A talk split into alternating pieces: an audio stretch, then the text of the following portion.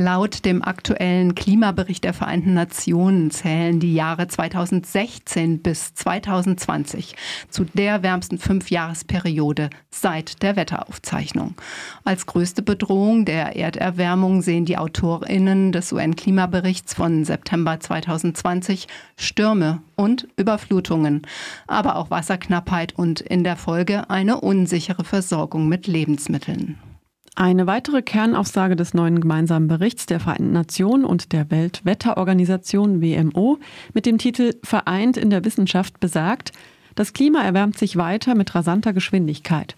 Daran hat auch der weltweite Lockdown durch die Corona-Pandemie wenig geändert. Während des Lockdowns Anfang April 2020 sanken die fossilen CO2-Emissionen im Vergleich zu 2019 zwar um 17 Prozent. Trotzdem entsprachen die Emissionen immer noch dem Niveau von 2006.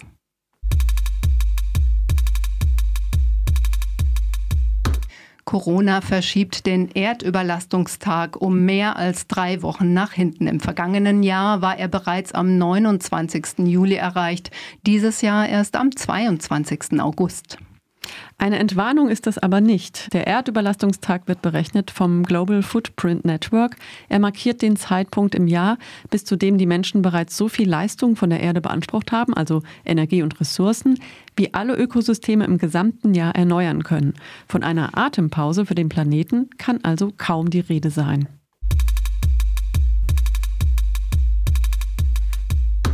In den letzten Jahren wurden vermutlich Kipppunkte im Klimasystem überschritten, deren Effekte in den Prognosen des Weltklimarats IPCC lange gar nicht mitgerechnet wurden. Daher müssen aktuell selbst wissenschaftliche Worst-Case-Szenarien nach oben korrigiert werden, schreibt etwa die Taz. So weiß man heute, dass der Permafrostboden bereits begonnen hat zu tauen und damit Milliarden von Tonnen CO2 frei werden. Dieses wiederum kann die Erwärmung beschleunigen. Aber einen kritischen Kipppunkt gibt es kein Zurück. Danach gibt es kein Zurück. Wie ein fallender Dominostein, so können auch Kipppunkte eine Kettenreaktion auslösen. Je mehr kippt, desto rasanter die Erderwärmung, desto geringer die Chance, die tickende Zeitbombe, auf der die Menschheit sitzt, zu entschärfen entschärfen. Das Potsdam Institut für Klimafolgenforschung brachte im Januar eine Diskussion über gesellschaftliche Kipppunkte in die Klimadebatte ein. Ein interdisziplinäres Forscherteam hat geeignete gesellschaftliche Kippmechanismen untersucht, die eine beschleunigte Dekarbonisierung der Wirtschaft und des Konsums voranbringen. Ein interdisziplinäres Forscherteam hat geeignete gesellschaftliche Kippmechanismen untersucht. Demnach sind eine klimaneutrale Stromerzeugung und ein Divestment, also der Abzug von Finanzen aus Wirtschaftssektoren, die das Klima belasten, die wichtigsten kurzfristigen Treiber.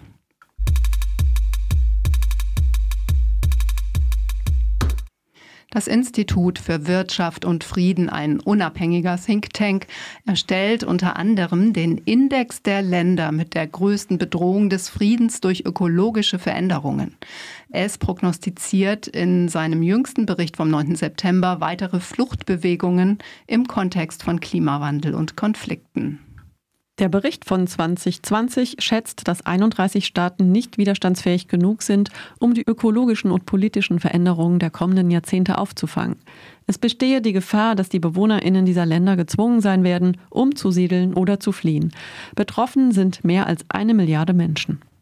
Der Zusammenhang zwischen politischen und ökologischen Krisen und Bedrohungen wirke wie ein Teufelskreis, schreiben die Autoren. Je weniger Frieden in einer Region herrsche, desto eher drohe der Kollaps.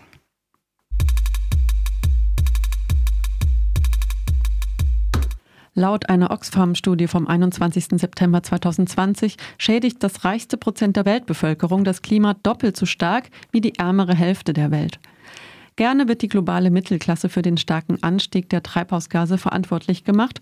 Doch der Bericht mit dem Titel Confronting Carbon Inequality, also Bekämpfung der CO2-Ungleichheit, zeigt, Die reichsten 10 Prozent, im Jahresschnitt 630 Millionen Menschen, sind für rund die Hälfte, für genau 52 Prozent, der Treibhausgasemissionen verantwortlich. Die Studie untersuchte 117 Länder über einen Zeitraum von einem Vierteljahrhundert, den klimapolitisch wichtigen Jahren 1990 bis 2015. Sie zeigt auf, für welchen Anteil an den Emissionen die einzelnen Einkommensgruppen verantwortlich sind. Das reichste eine Prozent schädigte alleine das Klima sogar doppelt so stark wie die ärmere Hälfte der Welt. Es verantwortet 15 Prozent der Gesamtemissionen. Die ärmere Hälfte hingegen nur rund 7 Prozent.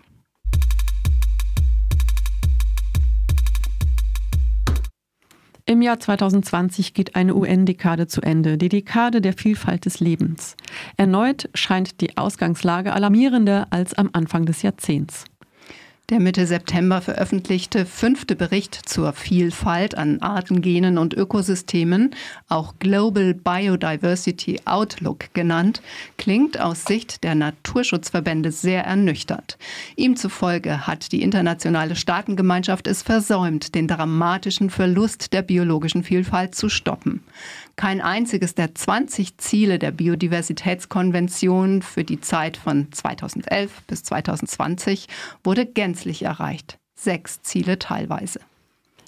Die Konvention über den Schutz der Biodiversität wurde vor zehn Jahren im japanischen Nagoya beschlossen. Sie läuft 2020 aus. Eigentlich sollte sie im Oktober im chinesischen Kunming erneuert werden. Vergangenen Mittwoch Ende September 2020 fand nun der UN-Sondergipfel zur biologischen Vielfalt virtuell statt. Indes mehren sich die Meldungen über das Artensterben. Seit 1970 sollen laut einer Studie des WWF, beruhend auf über 4000 Quellen, rund 60 Prozent aller Populationen an Wirbeltieren weltweit verschwunden sein. The Conservancy, das Paulson Institute und das Cornell Atkinson Center for Sustainability, diese drei Organisationen berechneten für eine neu erschienene Studie, dass es der Weltgemeinschaft 700 Milliarden Dollar koste, wolle man die Biodiversitätskrise lösen. Diese ist laut Meinung von Expertinnen viel komplexer als die Klimakrise.